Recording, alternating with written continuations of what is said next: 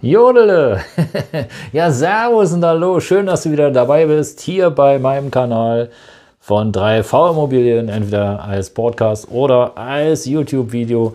Du suchst dir das aus, wie du halt Lust und Bock hast. Und heute eine Spezialfolge, nämlich der clevere Weg zur Immobilie. Und ich habe ja schon die ein oder andere Folge aufgenommen für dich und äh, denke, da waren bestimmt einige Informationen für dich dabei, die du mitnehmen konntest. Und äh, an dieser Stelle möchte ich mich auf jeden Fall nochmal herzlich bedanken für alle, die, ja, die meine Videos geschaut haben, die kommentiert haben, egal ob kritisch oder auch positiv. Und ähm, ich bin auf jeden Fall für euch da offen, alles was das Thema Immobilie anbetrifft. Und ähm, ja, abonniert den Kanal, aktiviert die Glocke und ihr werdet nichts mehr verpassen. Denn immer immer, immer könnt ihr hier irgendwie was mit rausnehmen. Und wenn es nur so eine kleine klitzekleinigkeit ist. Und heute, wie gesagt, der clevere Weg zur Immobilie. Denn ähm, ja, ich habe drei Schritte für euch und am Ende nochmal den schnellsten Schritt hier und es lohnt sich auf jeden Fall dran zu bleiben. Aber kommen wir direkt zum ersten. Denn der erste Schritt ist im Grunde genommen das, was am wichtigsten ist für alle. Erstmal die Finanzen checken und äh, am besten du hast einen Haushaltsplan ja, oder du schaffst den Haushaltsplan an. Für diejenigen, die nicht wissen, was ein Haushaltsplan ist, macht es doch einfach so, dass du alle Einnahmen auf der einen Seite schreibst eines DIN A4-Blattes und auf der anderen Seite des DIN A4-Blattes alle Ausgaben und dann rechnest du die einfach gegen und was unten rauskommt, bleibt am Monatsende übrig. Also da zählt beispielsweise Einnahme, äh, weiß ich nicht, dein, dein Lohn oder Einnahmen aus Vermietung und Verpachtung oder regelmäßige Geschenke oder Kindergeld oder Zinserträge. So eine Geschichten sind alles Einnahmen und Ausgaben sind zum Beispiel äh, Miete, Strom, Telefon, Autoversicherung, Autoleasing, Internet und, und, und. Und äh, dann summierst du das und dann wirst du sehen, was am Ende des Tages übrig bleibt. Und wenn was übrig bleibt, super. Wenn nichts mehr übrig bleibt, dann empfehle ich dir auf jeden Fall mal drüber nachzudenken, ob du entweder den Job wechselst oder vielleicht nochmal äh, ja, einen Plan B anfängst, nämlich einen Nebenjob äh, machst, der, ja, der dir weiterhelfen kann. Da findest du übrigens auch einen Link hier unterhalb des, äh, ja, des Videos, des Podcasts dazu. Da informiere ich dich gerne, was du da machen kannst. Also, Haushaltsplan, Finanzen checken um dann eben sozusagen erst auch zu wissen, hey, machbar oder nicht und wo kann ich vielleicht auch einsparen. Ja, das zweite ist auf jeden Fall wichtig, großer Tipp, die Eichhörnchenstrategie. Tja, was ist die Eichhörnchenstrategie? Eichhörnchenstrategie ist im Grunde genommen ganz einfach erklärt. Denn ähm, die wenigsten von uns, die haben jetzt einfach mal schnell äh, 500.000 Euro übrig, um sich eine Immobilie zu kaufen. Ne? Und die Frage ist natürlich, ob sich es lohnt, äh, komplett zu, zu bezahlen oder lieber zu finanzieren. Ne? Und natürlich die zweite Frage ist, ob du es kannst. Okay, aber jetzt gehen wir mal davon aus, du kannst es. Und gehen wir mal davon aus, es würde sich auch lohnen, eine Immobilie zu kaufen. Dann empfehle ich dir auf jeden Fall, und das gibt es hier, ich glaube, Tobias Beck und andere Speaker haben auch schon mal darüber gesprochen, über die Eichhörnchenstrategie. Was bedeutet das konkret? Also, du hast deine Einkünfte, und zwar alle Einkünfte, ähm, die du sozusagen dir bildlich mal so vorstellst, auf den Tisch.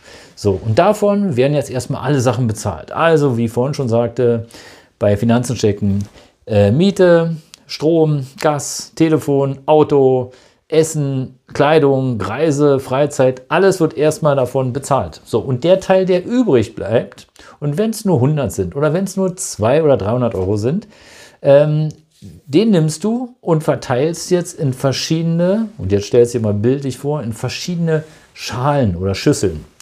Und da ist die eine Schüssel beispielsweise, die ist nur fürs Freizeitkonto. Da packst du, sagen wir mal, wenn 100 Euro noch übrig sind, packst du halt jeden Monat 10 Euro rein. Dann gibt es eine Schüssel, die ist für ja, langfristige Kapitalanlagen zum Beispiel oder langfristige Anlagen. Nehmen wir mal an, da packst du 20 Euro rein. 20 Euro in die Schüssel. Dann hast du eine Schüssel, die dafür dient für Reisen. Dann packst du sozusagen da von mir aus auch nochmal 20 Euro rein. Das heißt also, von den 100 Euro, die jetzt übrig waren, hast du schon mal 10 plus 20 plus 20 äh, Euro beiseite gepackt und hast immer noch 50 Euro, die du eben irgendwie verjubeln könntest. Zum Beispiel könntest du jetzt noch ein Schüsselchen dir vorstellen und da die 50 Euro reinpacken Äh, das ist sozusagen die Verjubelkasse. Und immer wenn du irgendwie was machst, zum Beispiel Reisen, dann gehst du nur an die Schüssel, wo das Geld für die Reiserücklage drin ist und nimmst es da raus. Wenn es zu wenig ist, kannst du noch nicht verreisen. Ja, oder die Verjubelkasse, ja, die Spaßkasse. Da greifst du rein, wenn du Spaß haben willst, weiß ich nicht, Freizeitpark oder was auch immer.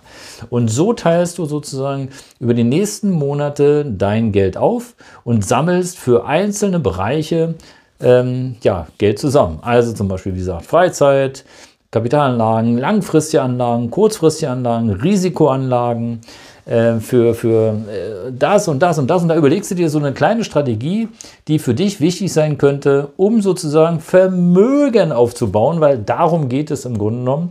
Klar, Freizeitkasse und Spaßkasse ist auch wichtig, aber es geht erstmal darum, um Vermögen aufzubauen, denn Tipp am Rande, du brauchst natürlich eine gewisse Sicherheit, wenn du eine Immobilie kaufen möchtest und dazu zählt beispielsweise auch eine gute Anzahlung, wenn deine Bonität nicht ausreicht, dass du die Vollfinanzierung bekommst. Also da kannst du auf jeden Fall die Eichhörnchenstrategie anwenden und äh, je schneller die Schüsselchen sozusagen voll werden, desto wertvoller und schöner ist es für dich sozusagen nachher am Ende äh, da reinzugreifen und entsprechend das dafür auszugeben.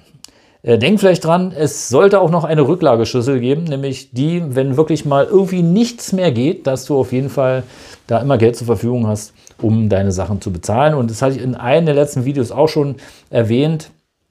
Viele denken sich ein halbes Jahr aus. Das heißt also, dass deine Rücklagen für ein halbes Jahr ausreichen, wenn mal alles schief geht, wenn der Job gekündigt wird, wenn der Betrieb zumacht und, und, und, dass du auf jeden Fall für ein halbes Jahr deine laufenden Kosten sozusagen decken, deckeln kannst. Aber ich empfehle Tatsache und äh, einige andere auch, versuche Rücklagen für ein komplettes Jahr äh, sozusagen beiseite zu legen. Denn äh, wir wissen heute, das geht manchmal nicht so schnell, einen neuen Job zu finden, der auch passt und, und, und. Also auf jeden Fall versucht das. Äh, das wäre ein großer Tipp. Ja, und der dritte Punkt zum cleveren Weg äh, zur Immobilie ist im Grunde genommen, äh, du kannst ja jetzt schon mal die Lage checken. Ja, also strebt dir das vor, dass du beispielsweise ja, eine Wohnung kaufen möchtest oder eine Kapitalanlage oder eine, äh, eine freie Wohnung, wo du einziehst oder eine, ein Einfamilienhaus oder so und du hast schon so ein bisschen was im Kopf, ja, wo könnte ich hinziehen? Dann beweg dich dahin und schau dich einfach mal um und schaue und fühle, wie du dich fühlst. Ja, mag jetzt erstmal vielleicht für den einen oder anderen komisch klingen, der sich gerade neu mit Immobilien beschäftigt, aber du wirst im Laufe der Zeit so ein Gefühl dafür bekommen, ob du dir vorstellen kannst, hey, hier, ähm, hier fühle ich mich wohl. Und ich kann dir nur aus meiner eigenen Erfahrung sagen, ja, kaufe nur dort, wo du auch selber hinziehen würdest. Ja, egal, ob du da na klar, wenn du da einziehst sowieso, aber wenn du jetzt eine Kapitalanlage dir kaufen würdest, auch das würde ich so machen. Ja, weil in dem Moment, wo du sozusagen das fühlst, dass du da auch hinziehen könntest und dich da wohlfühlen würdest, ja, wirst du dir später irgendwann besser verkauft bekommen, weil es ist wie dein Baby. Wenn es so eine Sache ist wie, ach, naja, du hast sie jetzt nur gekauft wegen des Preises und eigentlich die Lage gefällt dir nicht, kann ich dir aus meinen eigenen Erfahrungen sagen, ist schwierig. Ja, ist schwierig ähm, weil das ist irgendwie, ja, also geht vom Kopf oder von der Psyche her, ist das einfach blöder, um es mal so auf den Punkt zu bringen. Ja, also denk dran, äh, Lage checken und es kann ruhig ein bisschen länger dauern, weil du kommst ja dann, so ist es am besten, vielleicht auch mit dem einen oder anderen schon ins Gespräch und baust da Sympathien auf und äh, hinterlässt vielleicht mal deine Telefonnummer, so nach dem Motto, hey, äh, wenn Sie was hören, oder irgendjemand verstirbt oder irgendjemand will was vererben oder so, denken Sie mal an mich. Ähm, ich bin hier interessiert in der Gegend eben ansässig zu werden mit meiner Familie oder mit wem auch immer, was du dir da ausdenkst. Und äh, so streust du schon mal deine Kontakte. Und je nachdem, wie schnell oder wie langsam das dauert oder wie lange, äh, bist du dann schon mal im Gespräch in deiner Wunschgegend. Und das ist ja, äh, das ist ja das Beste. Ja, und zu guter Letzt hatte ich dir gesagt, ja, also neben Finanzen checken, Eichhörnchenstrategie und äh, die Lage schon mal äh, vordefinieren, dass ich dir die, den schnellsten Weg sage. Und der schnellste Weg äh, ist einfach loskaufen. Aber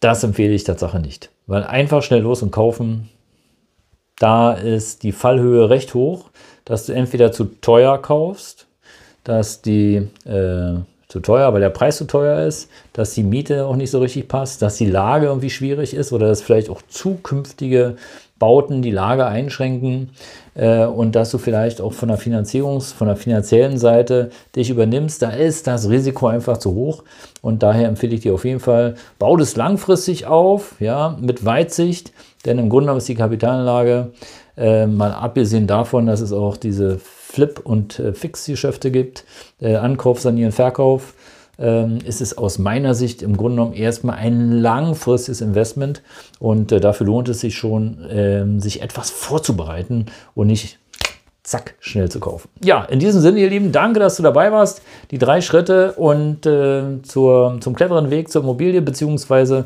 der schnellste Weg. Ähm, für mehr einfach die Glocke aktivieren. Freue mich, wenn du dabei bist. Freue mich über deine Kommentare. Bis bald, dein Immobilienmakler mit Herz.